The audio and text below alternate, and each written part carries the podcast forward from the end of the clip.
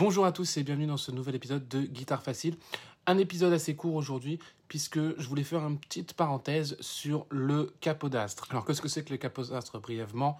Euh, C'est un petit instrument que vous mettez sur les cordes et qui vous permet de rétrécir sans euh, désaccorder votre guitare les cordes entre euh, le manche, le haut du manche et l'endroit où se trouve le capot. On euh, plus régulièrement, on l'appelle plutôt le capot. Moi, j'appellerais beaucoup le capot. Donc, à quoi ça sert? Ça va vous permettre tout simplement de changer la tonalité d'un morceau.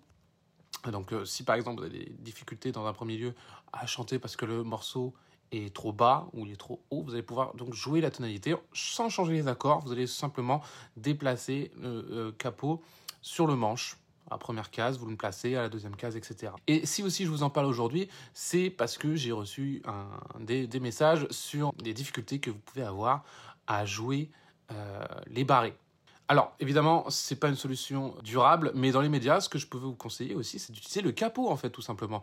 Parce qu'en fait, les barrés, ce n'est rien d'autre qu'un capot qui est mobile. En fait, le premier doigt qui sert au barré, c'est on pourrait le remplacer par un capot. Et euh, faut pas oublier que tous les accords que vous connaissez, le do, le sol, le la, etc., ils existent en, plusieurs versions à travers les barrés sur la, guitare. Vous pouvez trouver ce même accord euh, en cinquième position, en septième position euh, au niveau de la guitare. Et dans ce cas-là, l'idée, c'est quand vous avez du mal à faire des barrés, c'est de mettre, de trouver des accords en commun. C'est souvent le cas, hein, de voir chaque accord que vous devez jouer et voir s'il n'y a pas dans ces accords une version où un barré se trouve au même instant. Ce qui fait que du coup, bah, vous jouerez un accord un peu très étrange, certes, mais avec le capot qui va vous aider et qui va faire la place du barré.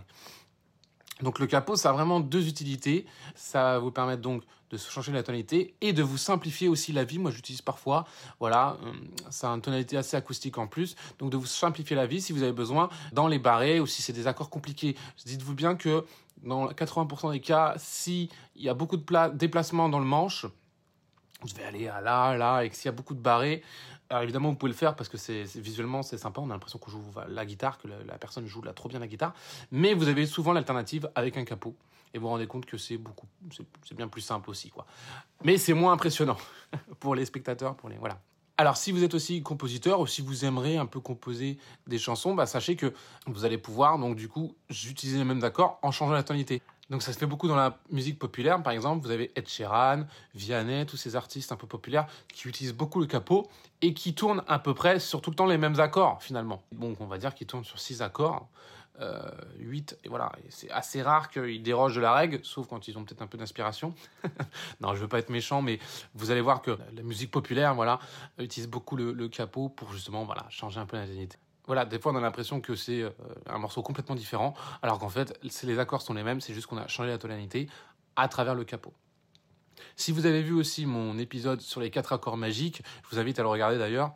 Euh, vous avez vu que bah, parfois on peut utiliser le, capot pour changer la tonalité également et bah du coup ça fait encore une fois des, chansons complètement différentes. Donc voilà, je voulais vous parler de ce capot de manière générale et aussi euh, pour ceux qui ont des difficultés avec les, les, les dans un premier temps, bah, servez-vous du capot, regardez, réfléchissez, envoyez-moi des messages si vous avez besoin que je vous aide. N'hésitez pas sur des morceaux en mode ah il y a un capot, il y a un barré à cet endroit-là, qu'est-ce que je pourrais faire pour jouer avec un capot? C'est pas forcément le secret miracle, mais dans beaucoup de cas ça peut vous aider. Euh, en attendant bah, de commencer à travailler un peu le barré. C'est un des exercices les plus durs à la guitare. Hein. Une fois que vous avez maîtrisé le barré, vous maîtrisez 70% allez, de la guitare. Euh, le reste, après, c'est la rythmique, c'est des exercices. Mais finalement, vous n'aurez pas un bon aussi technique à faire. Après, ça sera la rapidité, la souplesse des doigts. Mais le capot, c'est un frein dans beaucoup de choses. Mais c'est aussi quelque chose qui, est très, très important dans l'étape de la guitare. Donc, je veux pas que ça vous bloque dans l'apprentissage, donc utilisez le capot. Et quand vous vous sentez à l'aise, progressivement, commencez avec le barré. Voilà, j'espère que ça vous a aidé, notamment les personnes qui m'ont envoyé des messages euh, sur les difficultés euh, qu'ils ont avec les barrés. N'hésitez pas à m'envoyer d'autres messages.